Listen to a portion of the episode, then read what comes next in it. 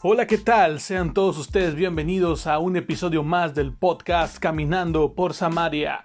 Comenzamos.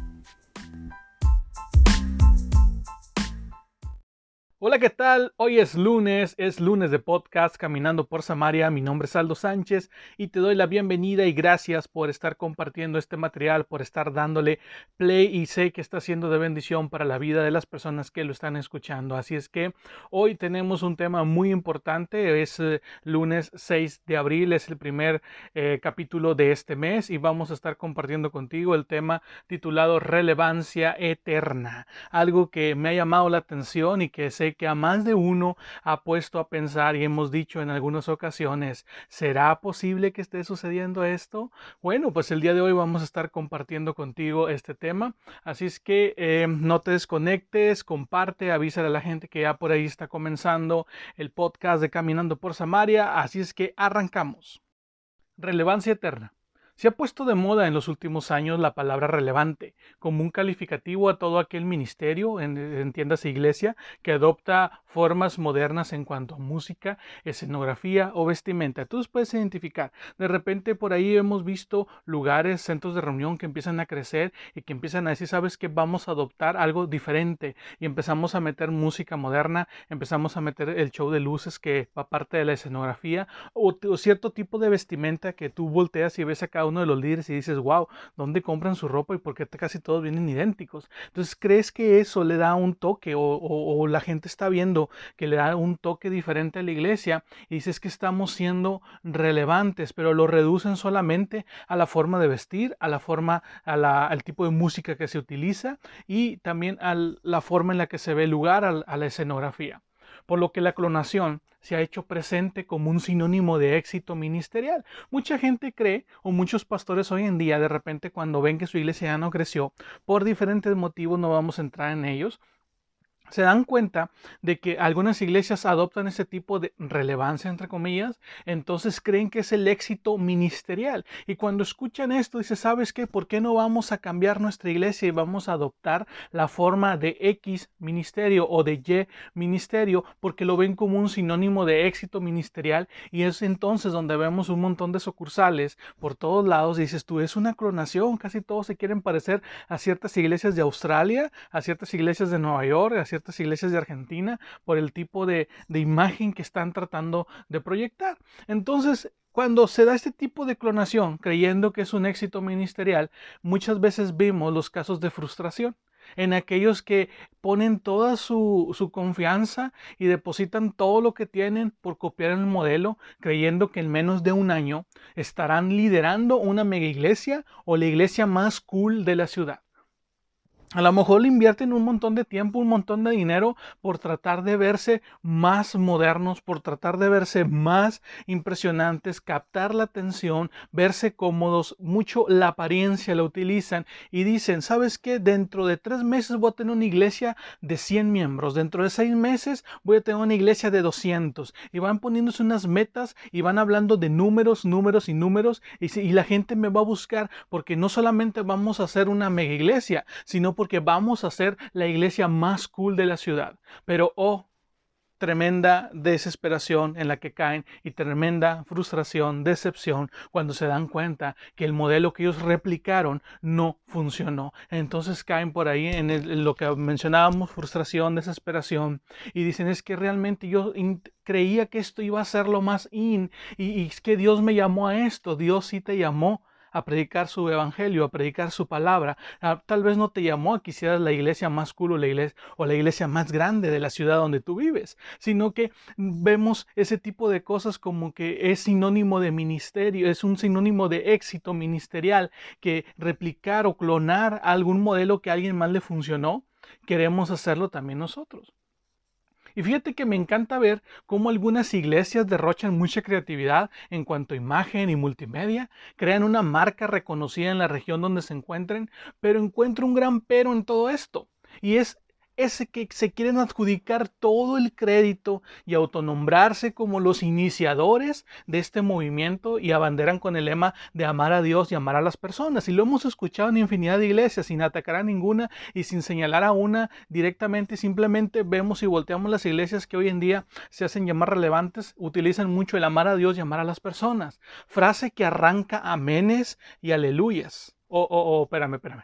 Amenes y aleluyas no arranca wows y arranca yeahs, pero cuyo origen pocos o pocas personas ¿verdad? conocen hoy que todo esto ya viene, tiene un trasfondo, el amar a Dios y amar a las personas. Es un origen que, que los fans de hoy de la iglesia, porque eh, hoy yo no puedo decirte que muchas veces somos miembros, sino que somos fans de la iglesia por lo bonito, por lo atractivo, por lo llamativo que se ve.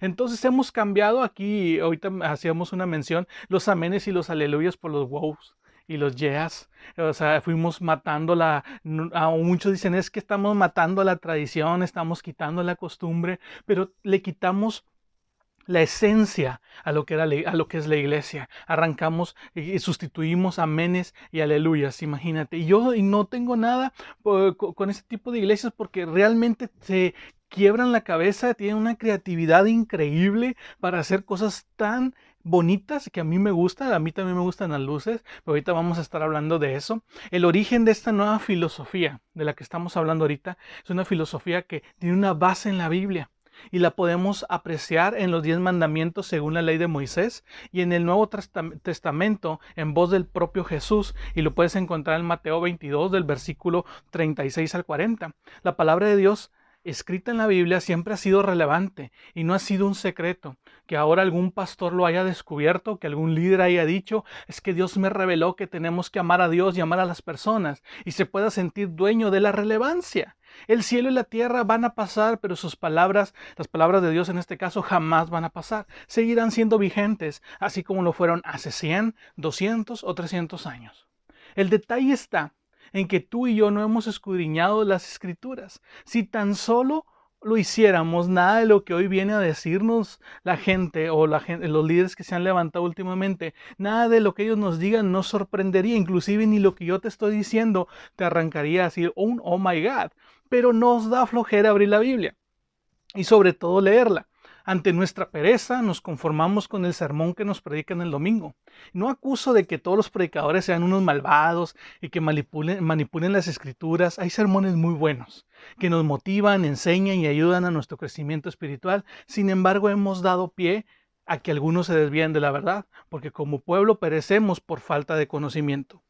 Hoy aquí entramos. Amar a Dios y amar a las personas no es un movimiento, es un mandato. Amarás al Señor tu Dios por sobre todas las cosas. Y el segundo es semejante, amarás a tu prójimo como a ti mismo. ¿Dónde está la revelación de ensueño? ¿Dónde está lo cool? ¿Dónde está lo, ah, es que es algo tan atractivo o es que es algo que de repente Dios me reveló? Si ahí está en la palabra de Dios escrito y lo puedes encontrar. Es una filosofía que nace de la Biblia, pero realmente como tú y yo nos falta mucho el deseo o, el, o no, realmente, pues sí, realmente no queremos abrir la Biblia, nos encontramos con que, wow, amar a Dios y, a las, y amar a las personas es algo súper chido, puede ser un, o es un bonito lema, lo puedes utilizar como estandarte, pero no puedes decir que eres amante o que eres dueño de esa verdad, sino que es algo que está escrito porque Dios dijo que amarás primero al Señor tu Dios por sobre todas las cosas, y el segundo mandamiento es semejante, amarás a tu prójimo como a ti mismo.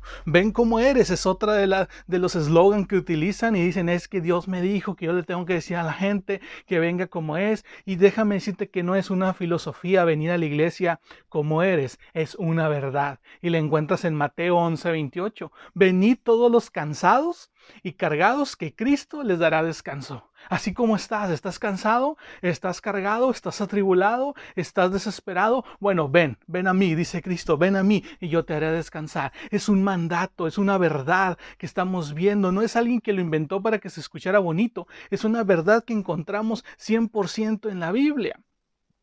La relevancia siempre ha existido, nos podemos dar cuenta. Y no se trata de la modernidad, se trata de satisfacer las necesidades del ser humano. Y déjame decirte que la palabra de Dios es la principal satisfacción, satisfacción, perdón, para el espíritu necesitado, para aquella persona que está cansada, que está cargada, que está tribulada. La palabra de Dios es la principal satisfacción, porque ahí va a encontrar descanso, ahí va a encontrar restauración, ahí va a encontrar sobre todo salvación. El problema es que como iglesias hemos dejado de poner en práctica lo que viene en nuestro manual de vida, o sea, en la Biblia. Olvidamos cómo amar a Dios, porque realmente hoy amamos más nuestro lugar donde nos congregamos que a nuestro propio Dios. Entonces, olvidamos cómo amar a Dios y por lo tanto olvidamos cómo amar a nuestro hermano.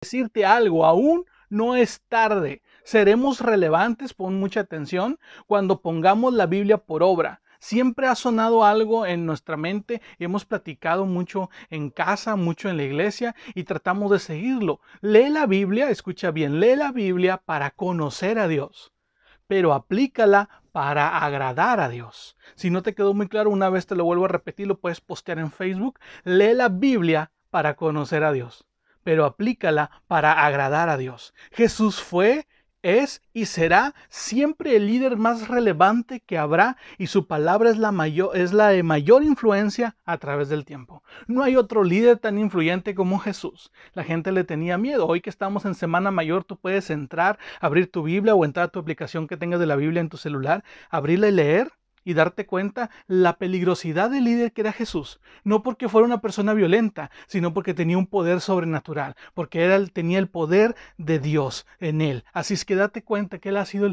la persona más relevante y más influyente a través del tiempo. Y la buena noticia que hoy te puedo dar es que somos parte de la iglesia relevante cuando ponemos por obra las enseñanzas de Jesús. Ahí es cuando nos volvemos parte de esta iglesia, de la, de la iglesia totalmente relevante, cuando ponemos por obra todo lo que hemos aprendido de Jesús, porque cuando lo podamos poner por obra, estaremos satisfaciendo las necesidades de esta sociedad, de este mundo que cada día clama y pide a gritos que alguien lo salve. Y tú y yo como cristianos debemos de llevar ese mensaje de esperanza, debemos ser poner por obra todas las enseñanzas de Jesús para poder llevar, mitigar el dolor, mitigar el sufrimiento de este de esta sociedad y decirles que hay un Cristo que todavía salva, que hay un Cristo que todavía hace milagros, un Cristo que los ama, un Cristo que satisface las necesidades espirituales de su vida. Entonces demos, démonos cuenta, tú y yo podemos, si es que no lo somos, podemos ser parte de una iglesia relevante cuando pongamos por obra todas las enseñanzas de Jesús.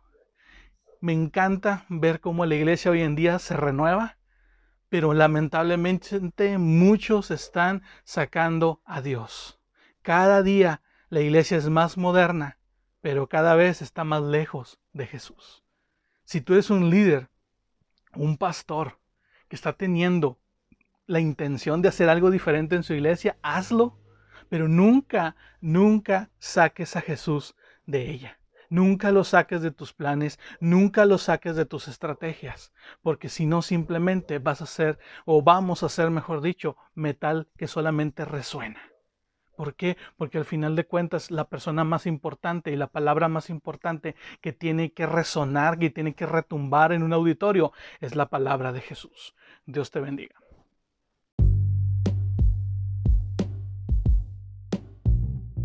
Esto fue Caminando por Samaria. Si este capítulo fue de bendición para tu vida, compártelo con alguien más. Nos escuchamos en el próximo episodio. Bendiciones.